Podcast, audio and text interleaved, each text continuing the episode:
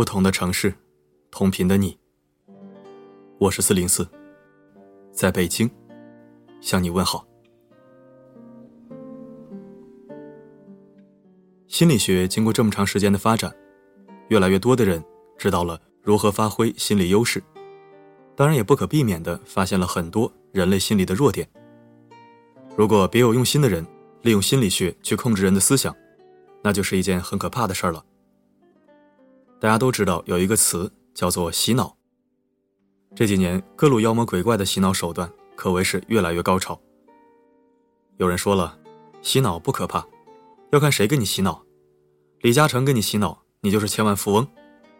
这话听着没毛病，但与其说洗脑，不如说是启发。洗脑这个词是偏贬义的，只有目的不纯的人给你灌输思想，才可以说成洗脑，因为他是为了控制你。而不是帮助你。昨天看了一篇文章，这件事儿呢，现在在微博也很火，因为尺度太大，我就不转载了。是说呀，现在有一个邪恶组织，利用 PUI 技术，专门培养渣男，教育渣男如何给女人洗脑，如何控制女人，以达到骗财骗色的目的。这些学成的禽兽，甚至以有多少女人为他们去自杀而互相攀比。还有更猪狗不如的畜生在利用这种手段去传播艾滋病，可以说是非常可怕，相当邪恶了。具体的可以去微博搜索 PUA 了解详情，是字母 PUA。这就是洗脑可怕的地方了。当然，被洗脑的危害还体现在其他层面，比如某些公司的伪狼性文化，或者一些传销组织的思想控制。所以，四零四觉得非常有必要分享一篇关于洗脑的文章给你听。我们做不到百分之百防洗脑，但我们可以知道什么样的人容易被洗脑，从而得知自己或者身边人有没有这种人，尽可能的保持独立思考，以减少被欺骗的次数。一起来收听四零四原创文章：这五种人最容易被洗脑。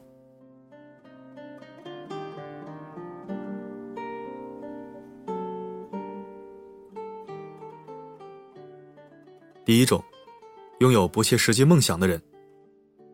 古人云：“无欲则刚。”对于一个没有欲望的人来说，根本没有人可以影响他的内心。但是大部分人都是有欲望的，所以在心理上就会有很多弱点。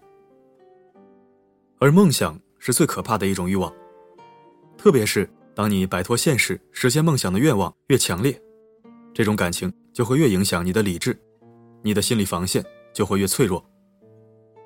现实生活中莫过于此。那些渴望暴富的人，往往最容易陷入洗脑骗局；那些想赚钱想疯了的人，往往最容易被别人赚钱。我认为梦想有好有坏，不切合实际的梦想，那是妄想；从实际出发，保持理性的梦想，才是理想。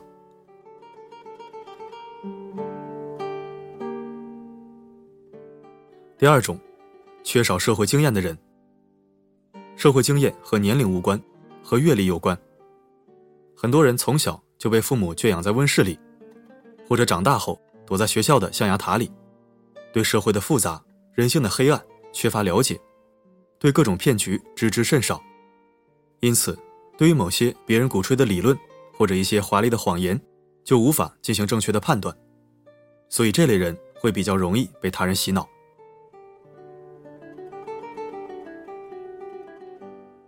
第三种，处于社会底层的人。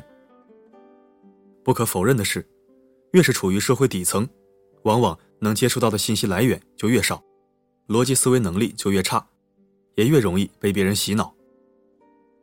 举个最简单的唐朝例子：政策释放某些信号，上流人士可以提前知道并早做布局；中层人士可以通过各种关系渠道，深入的了解这个信息和其背后的目的。而底层人士呢，只能通过各种新闻，看别人过于信息解读的二手、三手资料，而这其中掺杂了多少洗脑成分，就不得而知了。如今事件的出现、反转再反转，已经司空见惯了，而我们却只能选择相信或者不相信，因为我们确实也没有更多的信息渠道了。所以，凡事都要多方面求证，再去下论断，不要听风就是雨，这样极容易被别人当枪使。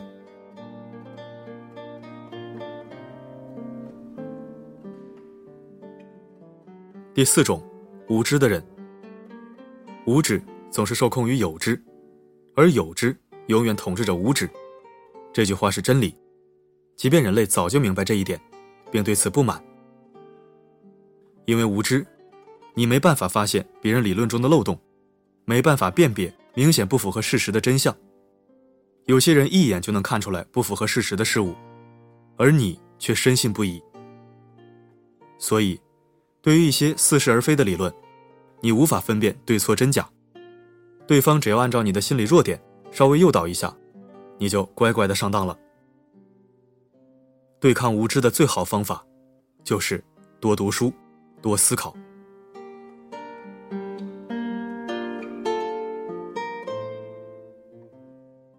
第五种，感情泛滥的人。为什么说女人和学生的钱最好赚？因为大部分女性相对男性来说，情感比较丰富；大部分小孩相对成人来说，想法更为简单。几乎所有人都有一个致命弱点，那就是情绪一旦上线，智商就会下线，就更容易被迷惑做错事。当你沉浸在一个个故事中无法自拔时，感动的热泪盈眶时，情不自禁的认同时，别人洗脑的目的和效果。就已经达到了。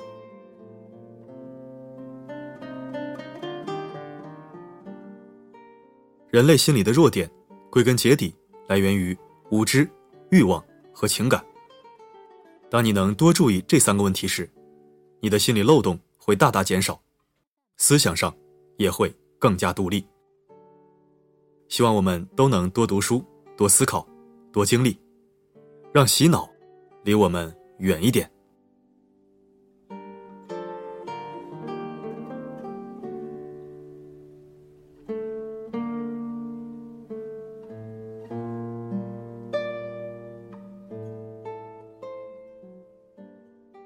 感谢收听本期声音面包，我是四零四。